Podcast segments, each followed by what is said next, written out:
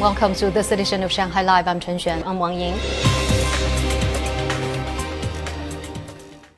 The World Health Organization yesterday said that the Omicron variant of the coronavirus has been reported in 77 countries and regions. Lei Shuran has more.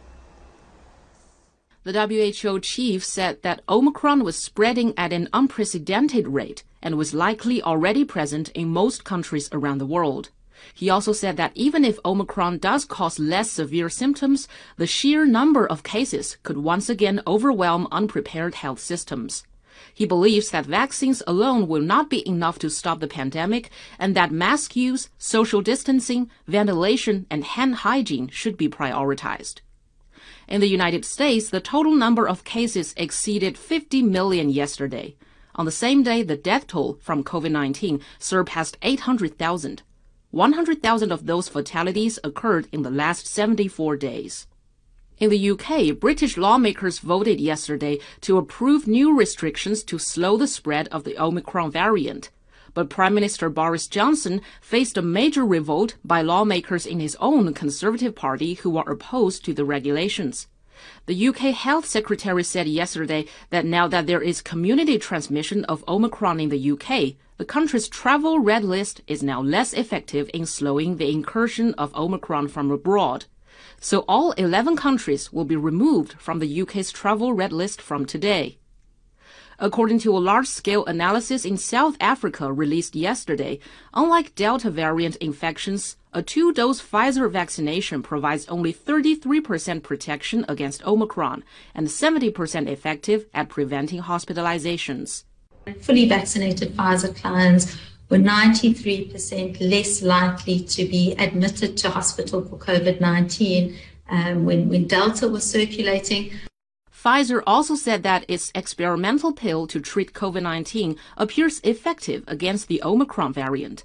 The drug reduces combined hospitalizations and deaths by about 89% among high-risk adults when taken shortly after the initial presentation of COVID-19 symptoms. Lei Shuran, Shanghai Live. And then moving on. Archaeologists have unearthed hundreds of gold and silver ornaments from the grave of Empress Dowager Bo, mother of Emperor Wen in Xi'an, Shaanxi province. The discoveries were announced after a tomb was confirmed as that of Emperor Wen. Zhang Yue has the details. The tomb of Empress Dowager Bo is about 2,000 meters north of Emperor Wen's tomb in Jiangcun village, Xi'an. Ceramic jars and iron cauldrons, as well as over 160 dressed pottery figurines, have been unearthed. Archaeologists have also found more than 200 pieces of gold, silver, and bronze pieces at the site. The gold pieces are 95% to 97% pure gold. The excavation of so many exotic pieces indicate frequent exchanges among different ethnic groups in the early Han Dynasty. In the northwestern portion of Empress Dowager Bo's tomb, archaeologists excavated 39 smaller tombs around it. They contained remains of various animal species, including golden monkeys, red-crowned cranes, and sea turtles. A small area was used for Empress Dowager Bo's burial pits, with the majority of burial objects being wild animal remains. This is unique from what we have seen so far in our discovery of the emperor's tombs in Xi'an. Archaeologists have described the variety of burial objects as linked to the filial piety of Emperor Wen. According to historical records, Emperor Han would taste medicine himself before it was given to his mother. Zhang Yue, Shanghai Live. Now, Shanghai Border and Port Police are using two new devices that they say could help them save lives on the Huangpu River. Reporter Zhang Yue finds out more.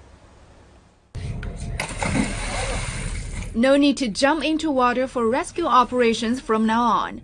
Simply throw the remote controlled water rescue drone into the river and guide it to the victim from on board a ship or on land.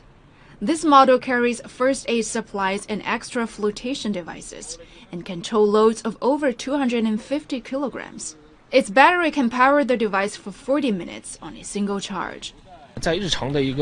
In areas where rescue boats and police officers can't get through, such as narrow tunnels and shallows, it is much more efficient to use robotic rescue buoys. It can be guided to reach a drowning victim quickly and accurately. Another water rescue drone is also being added to rescue operations. This smaller design can travel a maximum speed of 38 kilometers per hour and tow up to four people at once. The average speed of water rescuers on the river is around 2 meters per second, even slower in some extreme conditions when the waves are bigger. The Border and Port Police say it takes them at least half an hour to complete one rescue. However, the design of this robotic lifeguard makes it nearly impossible to capsize, which makes ideal for use in even some extreme weather conditions. It is even capable of assisting in flood rescue work. Most of our life saving equipment needs to be thrown to a drowning victim by a rescuer, or the rescuer has to get into the water and be in direct physical contact with them. With the help of this robotic equipment, we can stay on board in many cases, which keeps our rescue staff safe. Xu added that around 40 rescue missions are being carried out each year, and that the new devices will be used on regular patrolling. Border and Port Police Police are currently being trained on how to operate the two new devices proficiently. The robotic lifeguards will be used mainly in main water area on the Bund, Yangpu District, and Xuhui District. 张悦，上海 Live。